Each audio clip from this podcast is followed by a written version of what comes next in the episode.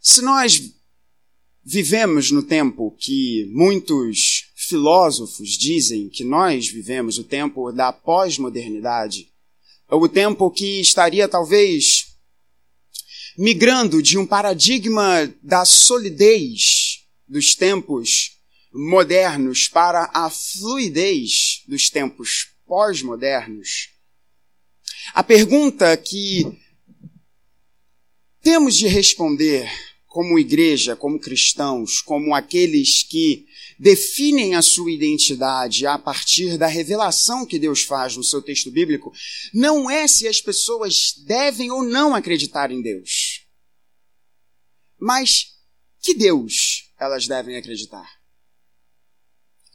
Nós não estamos vivendo um tempo árido em relação à crença. Pelo contrário. Se você acha que Estamos vivendo um tempo em que as pessoas não depositam as suas esperanças, as suas expectativas e formam a sua identidade em torno de uma crença. Se você acha que isso não acontece hoje, você está enganado. Porque as pessoas têm buscado o divino. Podemos sim entrar numa discussão muito importante se as pessoas têm ou não buscado a Deus. Mas certamente as pessoas têm buscado o divino, ou aquilo que é espiritual, ou aquilo que é místico, ou aquilo que transcende a mera materialidade daquilo que os nossos olhos podem perceber. E que um método científico pode explicar. Você pode ligar a televisão, você pode entrar na internet e você vai ver um monte de gente. Nós temos os coaches, nós temos os influenciadores digitais, nós temos as lideranças e os profetas, os púlpitos dos nossos tempos. Muitos deles não atrás de uma Bíblia aberta, mas de diversas divindades que são apresentadas. Eu estava conversando com o Will né, né é, pouco tempo depois da reunião que a gente teve da diretoria da mocidade, vi e vi que ele assiste uma série que eu estou assistindo. A série tem alguns problemas, vamos lá, né? Falar isso num, num sermão. A série tem alguns problemas, tem algumas questões ali que você passa rápido, fecha seus olhos, enfim. Mas tem uma série chamada Deuses Americanos. E ela fala exatamente sobre isso, como que mídia, tecnologia, fama, estética, somam como deuses aos tais deuses antigos, assim como Odin e por aí vai. Inclusive Odin é o personagem da série, muito interessante. Então, a título de prefácio e introdução dessa mensagem, a pergunta que eu e você temos que responder e ter muito sólida em nosso coração não é as pessoas creem em Deus, e sim que Deus as pessoas devem crer. E o tempo dos profetas, principalmente o tempo de Elias e Eliseu, é um tempo em que o povo de Deus, tanto no reino do norte quanto no reino do sul, está exposto a diferentes crenças. A título de contextualização dessa passagem, esse texto se apresenta logo após ao famoso texto da nuvem, que nós ouvimos gloriosamente todo aniversário da nossa igreja. Esse texto é o que acontece logo após. Então, só contextualizar aqui para quem está nos visitando ou ouvindo essa mensagem e ainda não caminha conosco. Todo aniversário da nossa igreja, nós somos levados a meditar num texto bíblico em que o profeta Elias ora para que o Senhor mande chuva depois de um longo período de seca em Israel. E talvez você possa se perguntar, pô, e aí? O que acontece depois desse negócio? É isso. O que acontece depois de chover, de cair a chuva, é este texto. E talvez você já possa pensar, pô, mas que coisa interessante. Então, Elias ora para que a chuva desça, a chuva vem e ele cai em depressão? Exato, é isso que o texto está nos dizendo. Lembrando um pouco do contexto desse texto para aqueles que não, que não estão tão familiarizados assim com a história de Israel. Havia um rei pagão, um rei que se divorciou dos caminhos do Senhor, o perverso Acabe, que só era vencido em sua maldade e perversidade pela sua esposa. Uma esposa chamada Jezabel, que tinha um hobby muito peculiar, que era de assassinar profetas. Nós vemos ao longo de todo o primeiro livro dos reis, e vemos também no primeiro livro das crônicas de Israel, Jezabel sendo aquela que perseguia os profetas de Deus. A palavra de Deus nos diz que a nação sofre quando os perversos governam. E nós brasileiros sabemos muito bem disso, né? A gente é mestre em saber como que a nação sofre quando gente ruim estava no poder, está no poder e ainda virá ao poder. Agora você imagine isso. O rei da nação é um rei pagão, casado com uma rainha pagã que persegue e manda matar e assassina os profetas de Israel.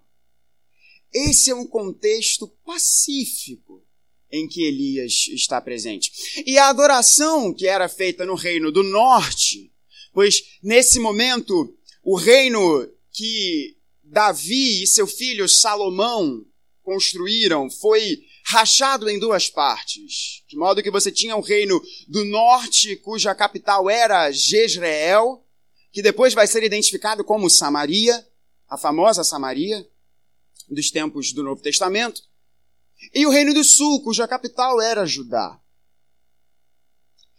E a religião que mais era praticada, o Deus que era mais apresentado, não era Javé, e sim Baal este Deus que nós vimos aqui sendo referenciado no texto. De modo que eu peço que você tente capturar na sua imaginação este momento. Reis pagãos que perseguem os profetas de Deus. A adoração não é feita a Javé, a adoração é feita é a Baal e tantos outros deuses, mas Baal era o principal deles e Elias, servo do Senhor, profeta de Deus. E vamos ao relato que lemos aqui, porque este momento em que tantos deuses são apresentados, em que o povo estava tão confuso em relação ao que crer, Deus se revela em diversos atos e maravilhas nesse contexto, que vão nos auxiliar a responder esta pergunta: que Deus você deve crer? E o texto que nós lemos vai nos ajudar a responder essa questão de três formas. De três formas que Deus se revela aqui nesse episódio tão interessante na vida do profeta, do servo do Senhor Elias. Deus se revela através de uma tremenda sabedoria, através de uma multiforme agência que humilha o nosso coração. É um argumento longo, né? Um título longo para um argumento, né? A, a, a multiforme agência de Deus que humilha o nosso coração. E Deus se revela por meio daquele que é o dono da palavra da graça. Então, nós vamos seguir por essas três divisões, esses três argumentos aqui no texto. O verso de número primeiro diz que Acabe contou a Jezabel tudo o que Elias havia feito. O que, que Elias havia feito? Elias havia subido ao monte, rogado pelo Senhor, rogado para o Senhor que chuva descesse, e a chuva desceu. E como havia matado todos os profetas à espada, o que que aconteceu aqui? Para refrescar um pouco a sua memória, ou talvez te apresentar se você não está tão familiarizado com a história bíblica. Elias convocou para o Maracanã da época, o Monte Carmelo, todos os profetas de Baal, ou uma grande parte deles, e falou o seguinte: vem cá, vocês estão falando que é Baal que é o Senhor? Vocês estão adorando a este Deus, a esse Deus que promete trazer colheitas, porque ele controlaria as tempestades, mas vamos fazer o seguinte: vamos fazer o seguinte. Vamos chamar a galera aqui para o Maracanã. Maracanã lotado. Vamos colocar dois altares aqui. Vamos erigir dois altares aqui. Vocês vão apresentar em cima desses altares uma oferta e nós vamos rogar. Eu vou rogar a Javé e vocês vão rogar a Baal. E nós vamos ver o que, é que vai acontecer aqui. Pois vocês verão que há Deus em Israel. E os profetas de Baal começam a fazer, começam a orar, começam a clamar. E o texto diz que eles começam, inclusive, a se flagelarem, a atentarem contra a sua dignidade física. E Elias, inclusive, dá uma zoada nos profetas. Fala assim, gente, olha só, talvez Baal esteja aliviando o ventre. É um jeito muito polido de falar. Talvez Baal está atendendo a um chamado da natureza e não ouviu vocês exclamando. Talvez ele esteja ocupado no banheiro. Então, assim, gritem um pouquinho mais alto, façam um pouco mais um estardalhaço, porque vai ver Baal vai ouvir vocês. E nada acontece. É evidente que, que nada, perdão, iria acontecer. E o profeta do Senhor, o servo do Senhor Elias, clama a Deus. E Deus faz algo espetacular. Pois não apenas fogo desce do céu e consome a oferta que Elias havia apresentado no altar, mas o fogo também consome o altar, as pedras do altar. E não apenas as pedras do altar, mas o fogo consome a água que foi colocada ali em cima para mostrar que não era fake, que não era Mr. M ali no negócio, era de verdade aquilo que estava acontecendo. E o fogo, inclusive, mancha, danifica, afeta a terra em que o altar foi erguido. E o profeta Elias, literalmente, passa o rodo nos profetas de Baal. Elimina os profetas de Baal ali numa demonstração de glória e poder.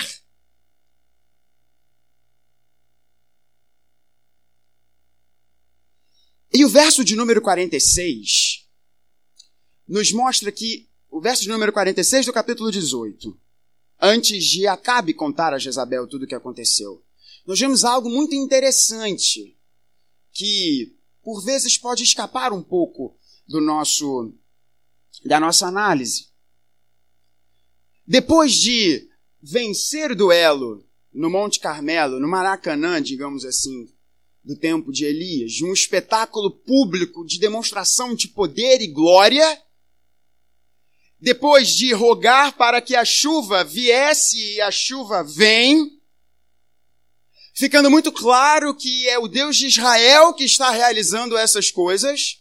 Não é nenhum homem, não é nenhum rei, não é nenhum Deus falso, é o rei de Israel. O que que o verso de número 46 nos apresenta?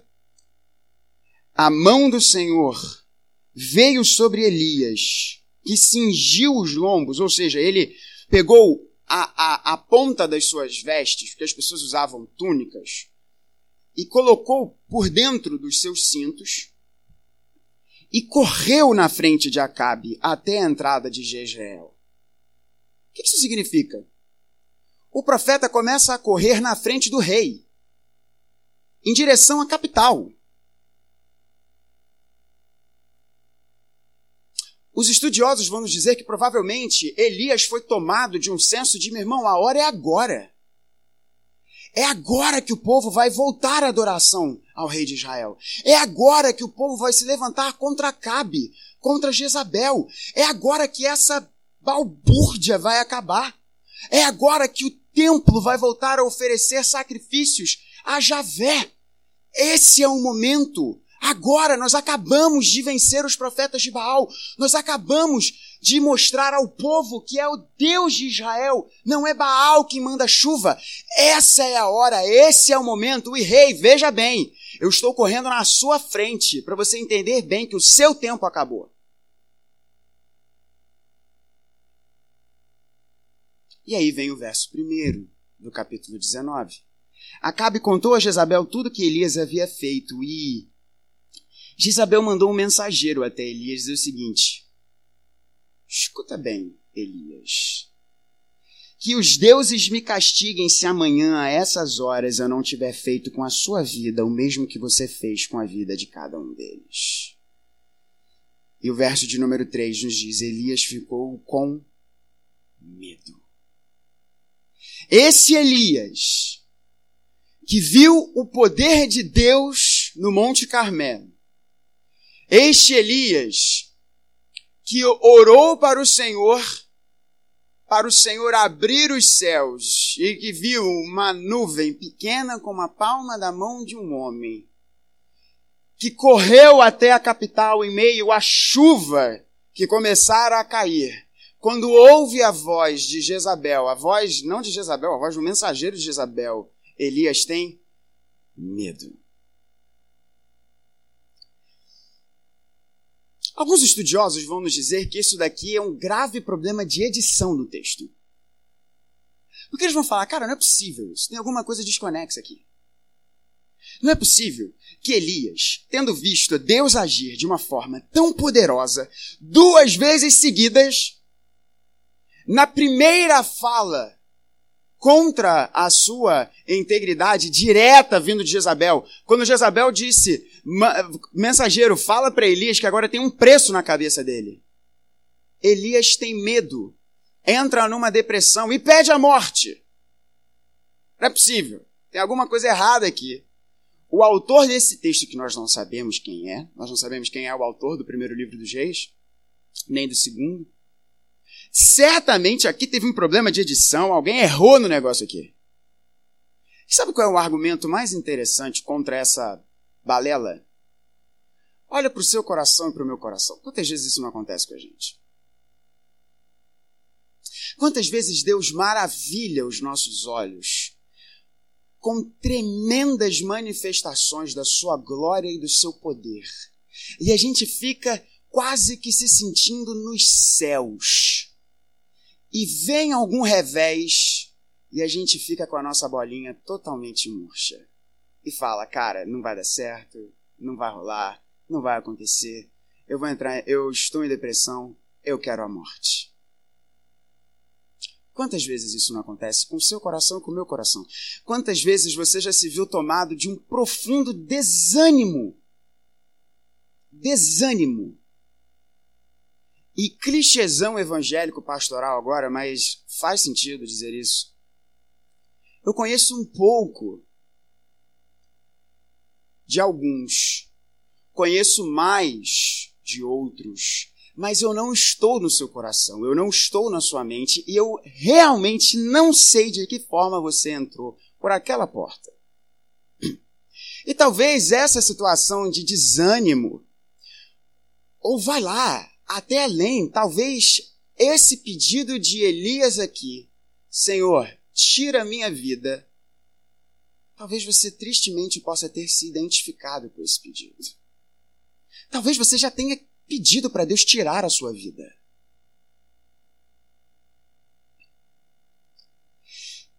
E o Deus das Escrituras se revela a nós agindo aqui com uma tremenda sabedoria.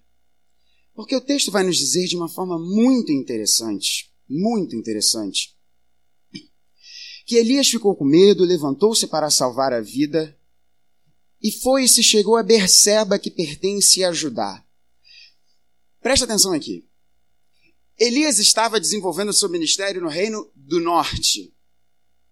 E o texto nos diz que ele foge e vai para Judá, o sul.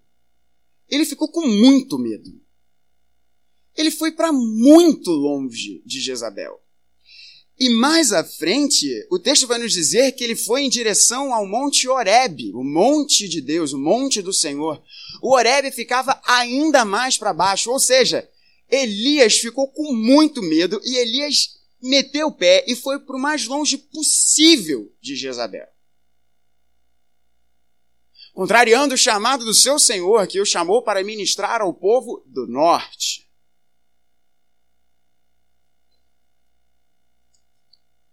No verso de número 4,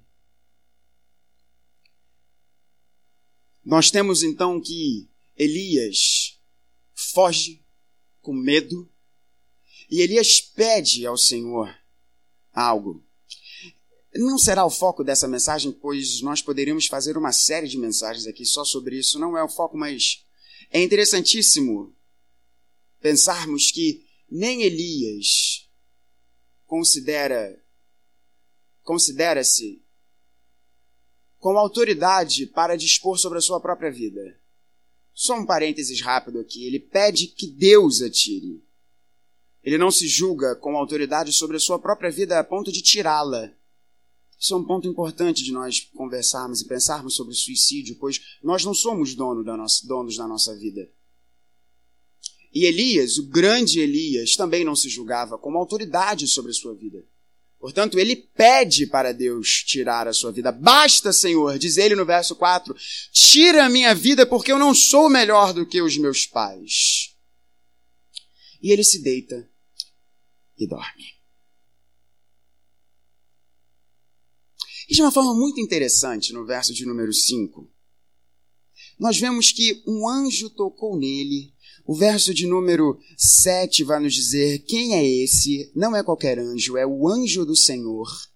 E trazendo um spoiler muito grande aqui, o anjo do Senhor é o próprio Jesus pré-encarnado. Depois, se tiver um pouco de dúvida, eu te explico o que, que significa esse negócio, mas sempre que é referenciado o anjo do Senhor no Antigo Testamento, eu sei que existe discussão sobre isso, mas eu me filio àqueles estudiosos que falam que sempre que o anjo do Senhor é referido dessa forma, nós estamos falando da segunda pessoa da Trindade, o próprio Senhor Jesus, antes de ser feito carne no ventre de Maria, como nós ouvimos belamente hoje nessa manhã. Então não é qualquer um.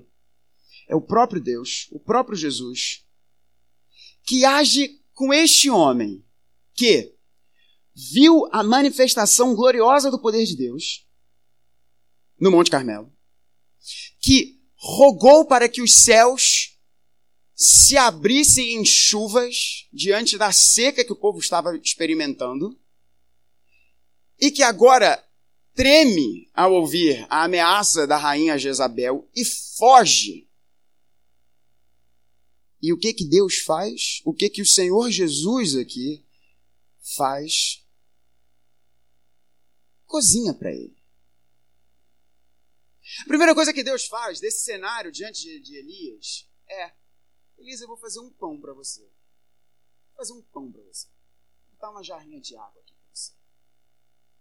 E Deus vai, toca Elias e fala assim: Elias, meu caro, levanta-se, levante-se e coma. Deus se revela com uma tremenda sabedoria aqui nesse texto, e esse é o ponto e, e, e esse é o, é, é, é, o, é o grande X da questão nesse primeiro ponto, de uma tremenda sabedoria, porque às vezes eu e você não precisamos de um sermão. Pastor, você é pastor, e você está falando que às vezes as pessoas não precisam de um sermão. É verdade. Às vezes eu e você não precisamos de um sermão. Às vezes eu e você precisamos de uma boa refeição e uma conversa com Deus. Às vezes eu e você precisamos que Deus toque em nós. E nós conversemos com Ele. Muito mais do que uma aula, muito mais do que um livro. Por vezes nós precisamos de uma boa comida num restaurante para que você não tenha nem que fazê-la, nem lavar a louça depois. Sair um pouco da sua casa, ter uma boa noite de sono, uma conversa com Deus. Deus, quando chega diante de Elias, Deus não chega para Elias e fala: Você é maluco, Elias? Você é o quê? Você se esqueceu do que, aconteceu há poucos dias atrás, Elias? Você está de brincadeira? Eu faço o fogo descer do céu diante dos teus olhos, eu faço os céus se abrirem em chuva diante dos teus olhos, e agora, pela fala de uma mulher que não me conhece, você foge, Elias? É, é, é, é isso mesmo? Não. Deus cozinha para Elias. E fala: Elias, come porque o caminho que você tem diante de você é longo. Às vezes, meus irmãos, nós podemos cair numa cilada gigantesca de entender que tudo o que acontece com o nosso coração tem algum algum motivo espiritual escondido. No sentido de que, se você está triste, se você está passando por uma dificuldade, é porque você tem algum pecado escondido na sua vida. E eu sei que alguns entre nós cresceram ouvindo isso. Há uma pessoa muito próxima ao meu coração, por quem eu tenho um amor gigante, que cresceu ouvindo essas coisas. Se você está triste, se algo acontece na sua vida, se vem uma doença, porque depressão é doença, depressão você precisa de um remedinho. E pessoas que te amam ao seu redor e oração, e escritura. Mas não esquece do remedinho. Que vão dizer: se você está sofrendo isso, é porque você tem algum pecado, portanto, confesse esse pecado. Venha às claras em relação a esse pecado. E isto é mentiroso. Na verdade, eu vou além. Por ser mentiroso, isso é demoníaco. Porque o diabo é o pai da mentira. E muitas vezes nós queremos tratar com longos discursos sobre a diferença entre o lapsarianismo no decreto eterno da eleição. Se você não entender o que significa isso, você não precisa entender, porque não vai fazer diferença nenhuma na sua vida. Aquilo que tem que ser tratado com um bom pãozinho assado por Deus. E uma conversa com Ele franca. Nós não podemos. Por vezes, meus irmãos, nós queremos tratar de uma forma espiritual aquilo que o nosso corpo fisicamente necessita. Por vezes, irmãos, vocês não precisarão de longos sermões, vocês precisarão de um travesseiro numa cama. Por vezes, um travesseiro e uma cama não será o bastante. Vocês precisarão de alguém que toque em vocês. Que falem, que conversem, porque da mesma forma que nós temos necessidades físicas, nós temos necessidades emocionais. Necessidades emocionais. O anjo do Senhor voltou, verso 7, tocou nele e lhe disse: Levanta-se e coma, porque a viagem será longa. A necessidade física de Elias é suprida por Deus. A necessidade emocional de Elias é suprida por Deus. E a necessidade espiritual de Elias é suprida por Deus, porque um caminho de 40 dias e 40 noites foi travado por este homem com Deus, pensando nas coisas que haviam acontecido. E eu pergunto de forma muito sincera ao seu coração, e perguntei isso ao meu também, preparando essa mensagem: quando foi a última vez que você teve 40 dias e 40 noites, vai lá, literalmente ou simbolicamente, de uma conversa franca com Deus, buscando ouvir dele. Buscando ouvir dele. Não apenas abrindo a escritura para falar, bom, que versículo eu vou decorar hoje? Mas olhando para esse livro e entendendo que este livro é a própria palavra de Deus. Dizendo, Senhor, eu quero te ouvir. O meu coração é duro, meu coração é desobediente. Eu sou um miserável, mas eu quero ouvir a tua voz. Senhor, por favor, na minha incredulidade, ajuda-me. E bota fé nesse meu coração desobediente. Fala comigo. Quando foi, meu irmão, minha irmã, a última vez que você sozinho fez essa oração?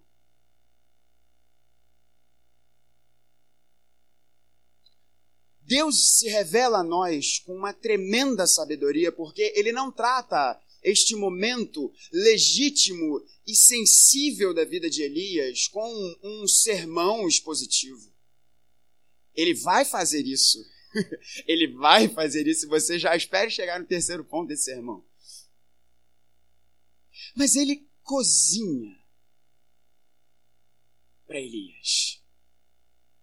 Toca em Elias. E o verso de número 9, já passando para o segundo ponto, mas fechando esse, nos apresentaram uma pergunta muito interessante. No verso de número 9, Deus pergunta para Elias: Elias, o que você está fazendo aqui? Presta atenção numa coisa: sempre que Deus pede uma informação, não é Ele que está querendo ter essa informação. É para que você tenha essa informação. Elias não chegou lá na caverna, no Monte Horeb, o monte de Deus, e falou: Opa, Elias, você por aqui? Óbvio que não. Quando Deus pergunta para Elias: Elias, o que, que você está fazendo aqui? Não é porque Deus não sabia e estava querendo ali fazer um, um, um, um apanhar dos últimos acontecimentos sobre a vida dele. Deus pergunta para Elias para que Elias respondesse a si mesmo o que, que ele estava fazendo ali. Quando Deus nos pergunta algo, e vai lá, cristãos aqui, quantas vezes Deus nos pergunta algo? De uma forma muito sincera, muitas situações já aconteceram na minha vida que eu claramente ouvi. Não foi nenhuma coisa assim, os céus se abriram, veio e Gabriel, tudo parou e Deus falou comigo. Não. No coração, o Espírito Santo que habita em nós, falando por meio da nossa consciência. Quantas vezes eu ouvi, Gabriel, o que você está fazendo? Gabriel, para onde você está indo? Gabriel, o que, você está fazendo aí? Gabriel, o que, você acabou de falar? Gabriel, o que, que você está engendrando no seu coração? Não é que Deus precisa saber disso, porque Ele já sabe.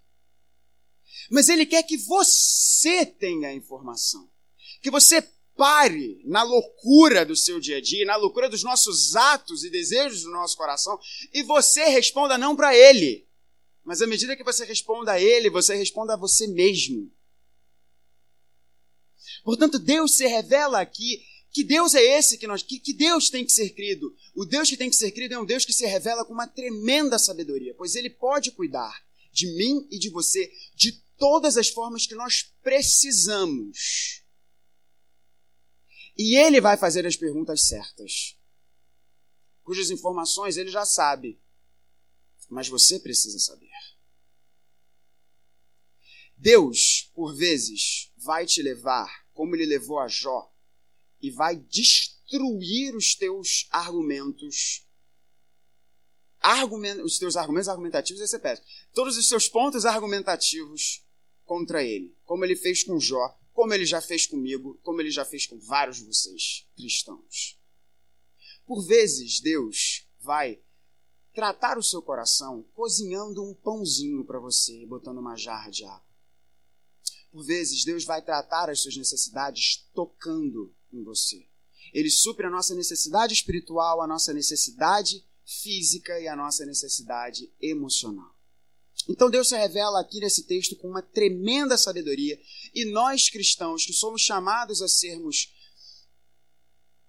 servos e cristãos no sentido de sermos pequenos cristos, temos de agir uns com os outros dessa forma, entender que nós precisamos ser tratados de diferentes maneiras, e aí repousa a tremenda sabedoria de Deus. Mas, em segundo lugar, Deus também se revela com e por meio de uma multiforme agência que humilha o nosso coração. Gostei dessa frase, você fica até mais inteligente só de reproduzir. Uma multiforme agência que humilha o nosso coração. De uma maneira muito interessante, Deus se revela aqui de muitas formas.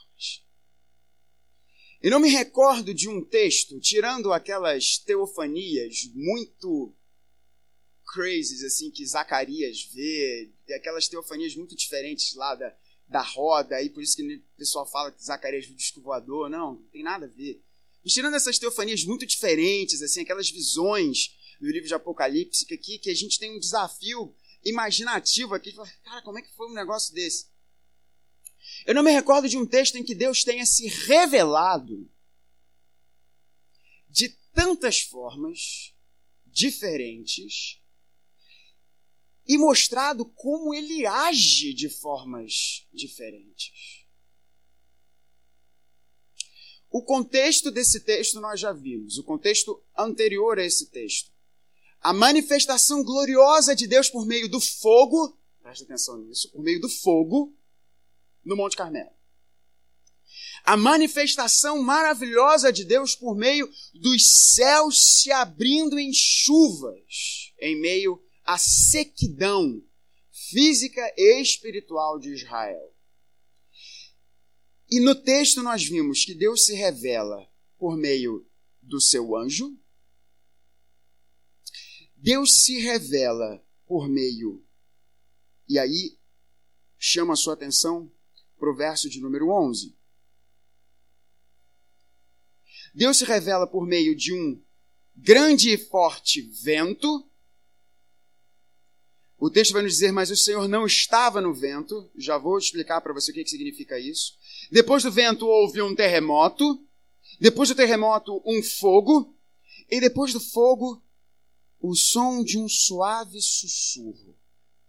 Alguns hebraístas, estudando esse texto, eu percebi que alguns hebraístas vão nos dizer que de uma forma até mais poética, Elias ouviu o som do silêncio. Aquilo que os músicos têm dificuldade de ouvir. O som do silêncio.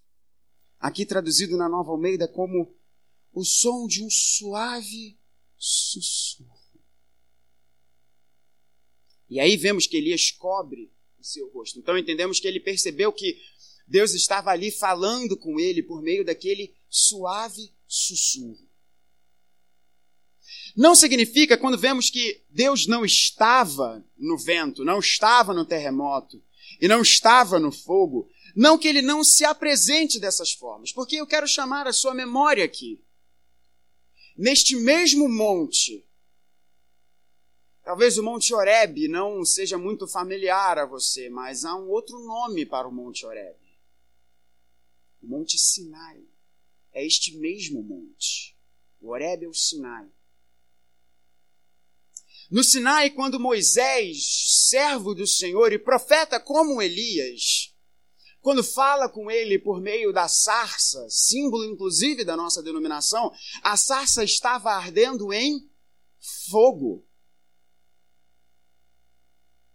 Em fogo. Quando o Espírito é derramado sobre a igreja no Pentecostes, Lucas vai nos dizer que aqueles que ali estavam perceberam um grande vento. Um grande vento. Quando o servo do Senhor, Moisés, desce deste mesmo monte, com a revelação dada por Deus, o que acontece é um terremoto. Portanto, Deus age desta forma, desta multiforma. Há momentos em que Deus irá se mostrar como fogo. Há momentos em que Deus irá se mostrar por meio do som do silêncio. Há momento que Deus irá, há momentos em que Deus irá nos tocar. Por meio de um irmão querido, por meio de uma pessoa próxima ao nosso coração. O multiforme agir de Deus. E no verso de número 15, quando Elias apresenta o mimimi profético aqui, ele vai nos dizer, ele vai dizer duas vezes isso, né? Senhor, eu tenho sido muito zeloso pelo Senhor, Deus dos exércitos. Mas olha só, os filhos de Israel deixaram a tua aliança. Eles derrubaram os teus altares. Eu estou só. Eles querem tirar a minha vida. Carinhosamente aqui o mimimi profético. Duas vezes ele faz isso. E Deus responde essa fala de Elias, dizendo o seguinte: olha só, vá, volta o teu caminho para o deserto de Damasco, e chegando lá, sabe o que você vai fazer? Unja Azael como rei da Síria. Unja também Jeú, filho de Ninsi, como rei de Israel. E Eliseu, profeta em seu lugar E Elias, eu também conservei, verso 18, em Israel sete mil, todos os joelhos que não se dobraram a Baal, e toda a boca que não beijou. Qual é o ponto aqui, entre tantas outras coisas que nós poderíamos dizer? Mas esse Deus se revela a nós nesse texto com uma forma diferente de agir que deve humilhar o nosso coração. E de onde retiramos isso? Gente, por que, que Elias caiu em tanta depressão? Vamos pensar aqui.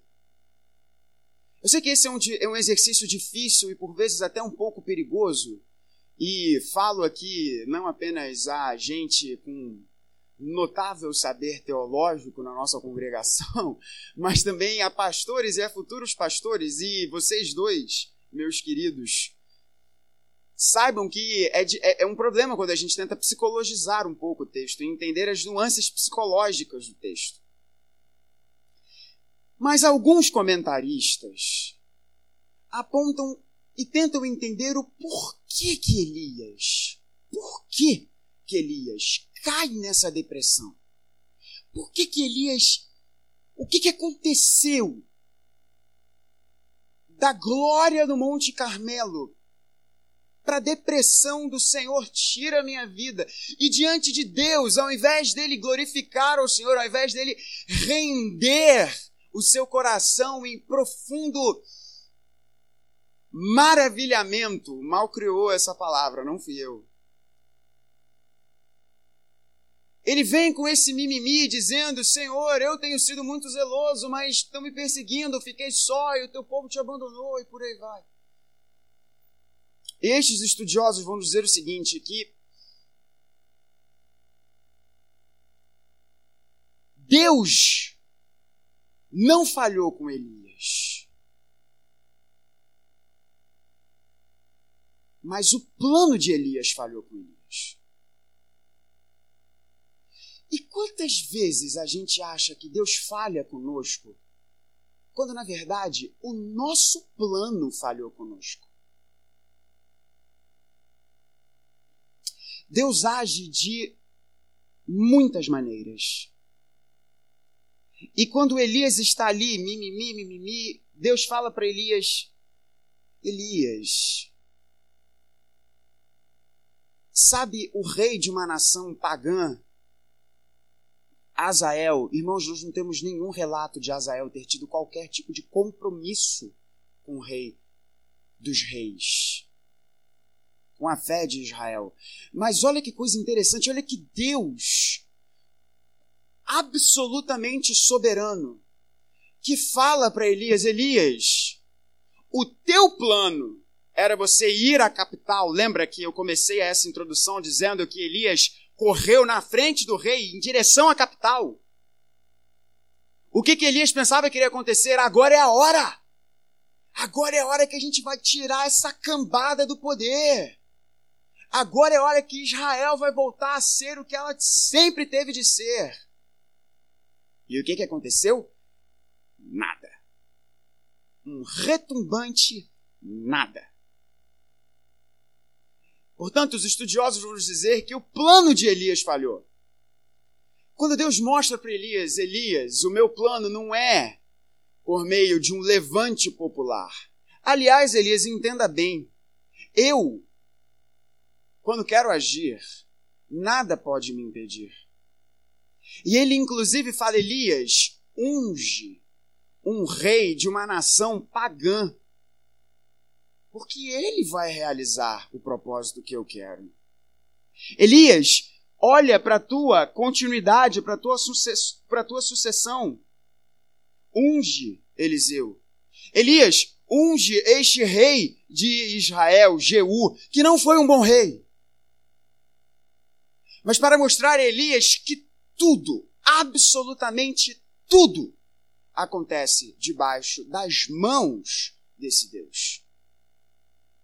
Inclusive as nossas crenças dos nossos planos falhos. O problema, meus irmãos, é que muitas e muitas vezes a gente quer colocar Deus dentro da nossa caixinha.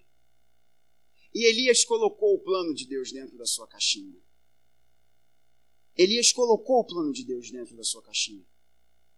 E se não acontecer aquilo que a gente quer que aconteça, no momento que a gente quer que aconteça e da forma que a gente quer que aconteça, a gente entra em desespero. E eu peço a você, sonde o seu coração, qual é o seu compromisso? O seu compromisso é com Deus ou o seu compromisso é com o seu plano? E, portanto, Deus passa a ser um apêndice no teu plano. Gente, isso é muito sério. Isso é muito sério. Porque Elias estava comprometido com um legítimo interesse. Vamos lá. Ele queria ver Israel de volta, a sua glória e fidelidade a Deus. Isso não é um motivo legítimo? Claro que isso é um motivo legítimo. Se algum de nós falasse, não, isso daí não é legítimo, teria algum problema. Mas Elias estava não apenas comprometido com este interesse, mas Elias queria que a coisa acontecesse da forma que ele queria. Elias vai à capital e nada acontece. Pelo contrário, a rainha vem e fala o seguinte: Elias, ah, Elias, que os deuses me castiguem se eu, não se eu não fizer com você até amanhã, nessa hora, o que você fez com os meus profetas. Onde está o seu compromisso? Com Deus ou com o seu plano? E eu preciso dizer para você de uma forma muito clara e transparente: muitas vezes nós não percebemos, mas o nosso compromisso não está com Deus, e sim com o nosso plano. Se o teu casamento não acontecer na data X, ah, tem algum problema. Se você não receber a promoção da forma Y, hum, tem algum problema. Se você passar por um momento de dificuldade financeira, tem algum problema.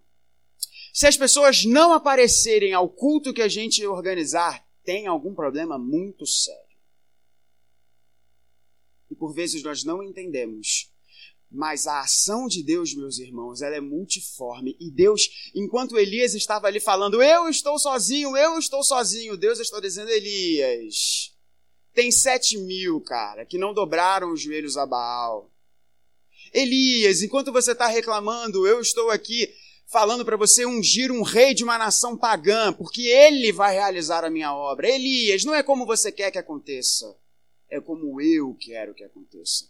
E de forma muito pastoral eu digo a todos vocês: que bom que por vezes nós nos frustramos. Porque em meio à nossa frustração a gente reconhece quão grandioso Deus é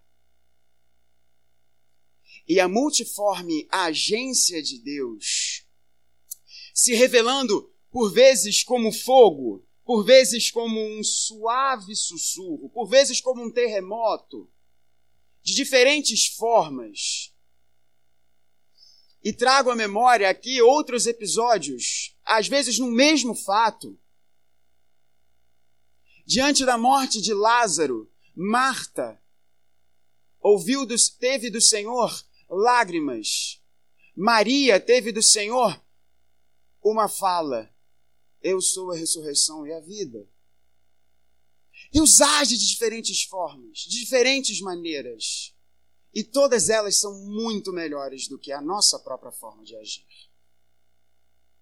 Portanto, meu irmão, minha irmã, você que está ouvindo essa mensagem aqui ou pela internet, guarde o seu coração.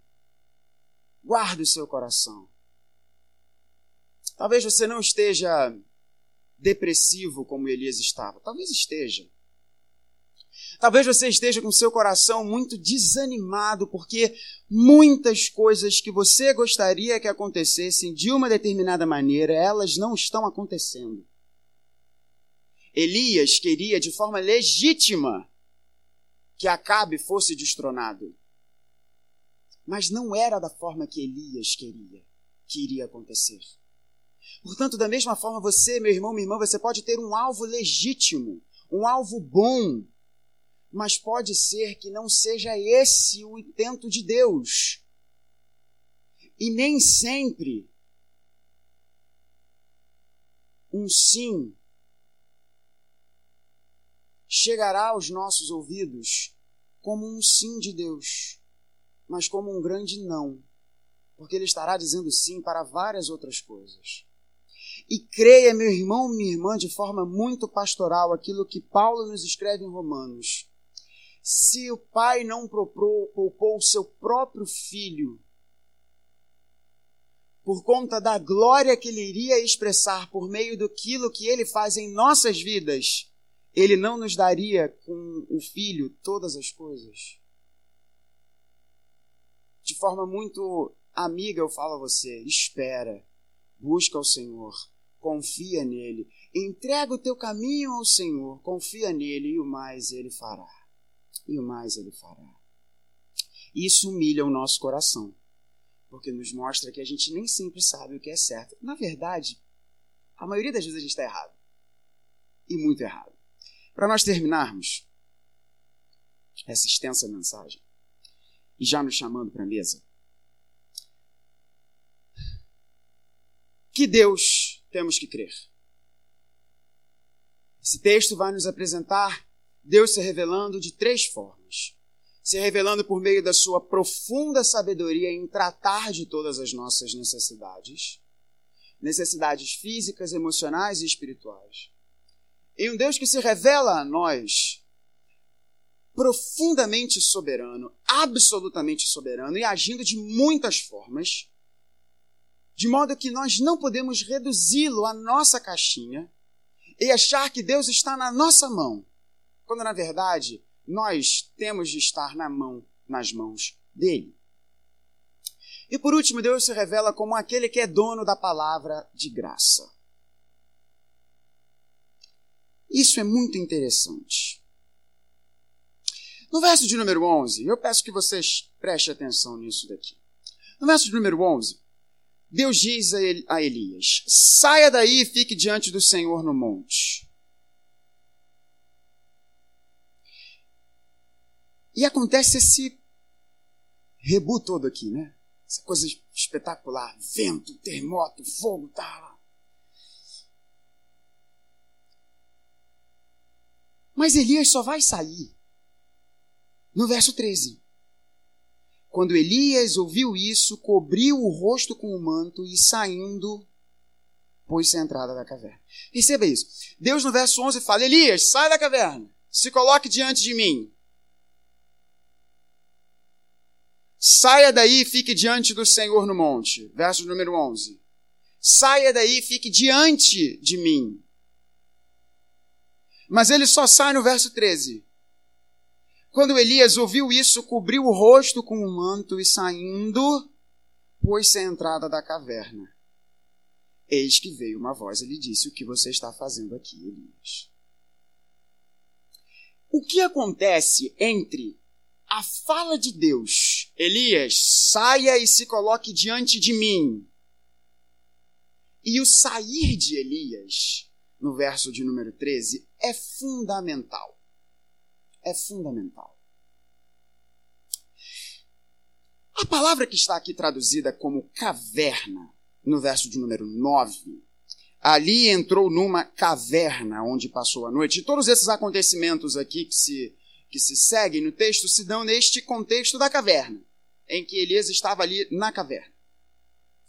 Que foi traduzido como caverna, traduzido inclusive, eu fiz uma pesquisa em. Eh, eh, eu só não sei se na Almeida século XXI também está traduzido como caverna, mas na imensa maioria das nossas traduções em português está como caverna.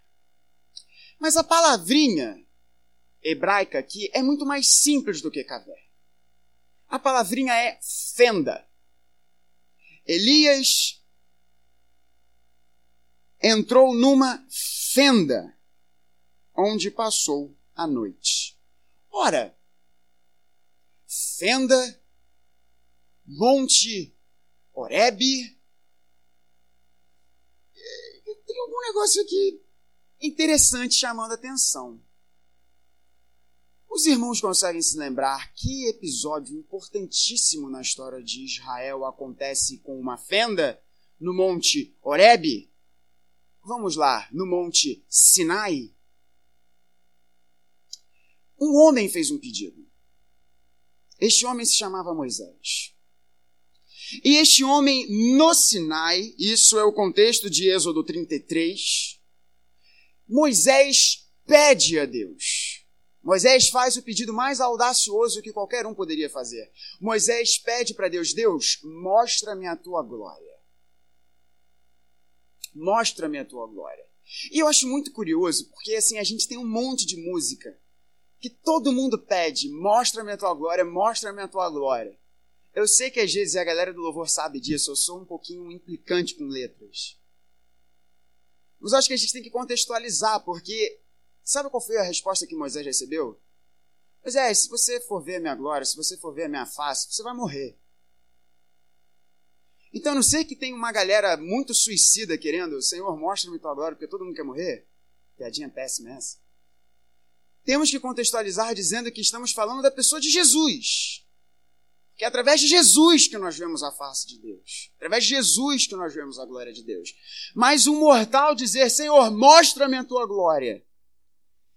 E Deus é profundamente misericordioso com Moisés, e acontece um dos episódios mais espetaculares e misteriosos do Antigo Testamento. Porque Deus dá uma resposta quase que enigmática a Moisés, dizendo assim: Moisés, eu vou conceder o seu desejo, mas olha só, você vai ficar atrás dessa fenda, e do outro lado dessa fenda eu vou passar, e você vai ver só a parte de trás das minhas vestes. Algo como você vai me ver só de relance. Exegetas, entendam isso.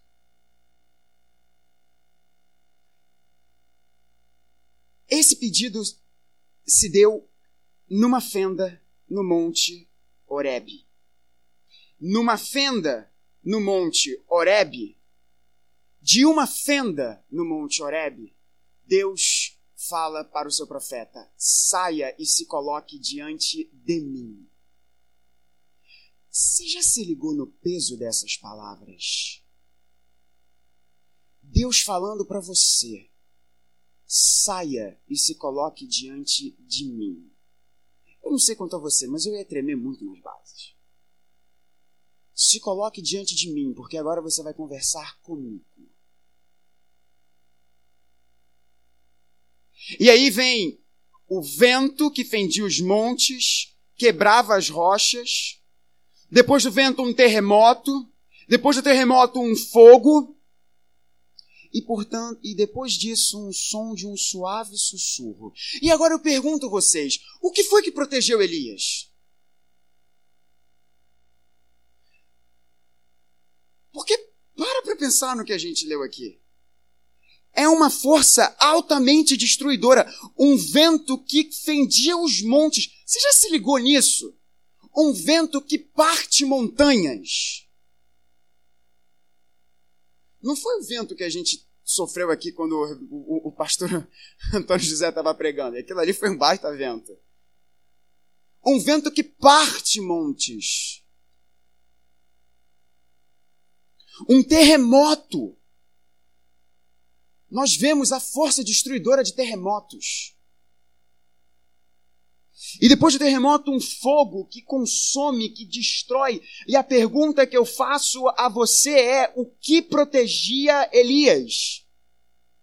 O que guardou Elias? O que protegeu Elias disso tudo?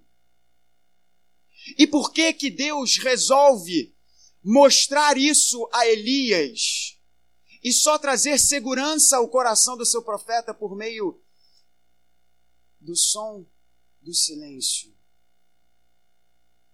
Foi a rocha que protegeu Elias. Elias estava guardado do vento destruidor, do terremoto destruidor, do fogo destruidor, porque ele estava guardado na rocha. Na rocha. Paulo escrevendo aos nossos irmãos de Corinto vai nos dizer que Cristo é a nossa rocha.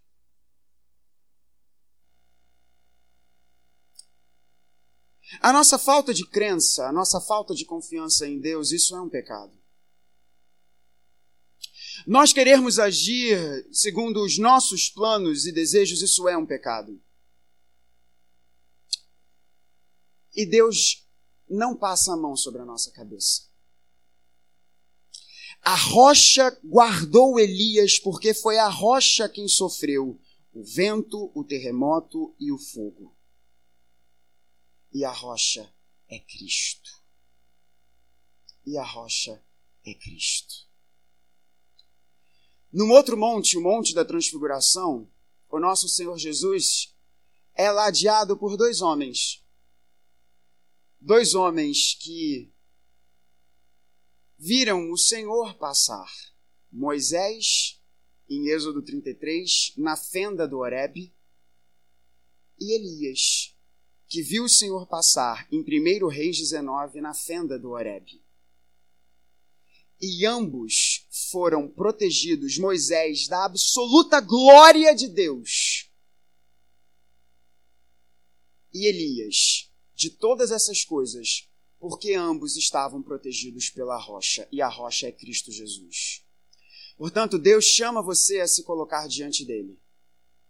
E essa mesa nos fala do sacrifício de Jesus por nós, que em graça nos protege do julgamento. Em graça nos ama. Eu chamo os presbíteros na casa do Senhor para celebrarmos a ceia. Ele nos guarda. Ele nos guarda do julgamento.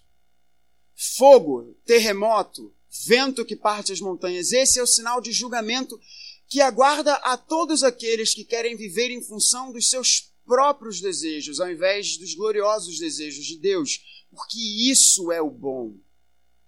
Essa é a sua situação, essa é a minha situação. E a única coisa que pode nos proteger do julgamento é a graça de Cristo Jesus, que na cruz, isso que gloriosamente vamos celebrar agora nos guarda do julgamento de Deus. Ele é a nossa rocha, ele é o nosso alimento. Que Deus nos abençoe.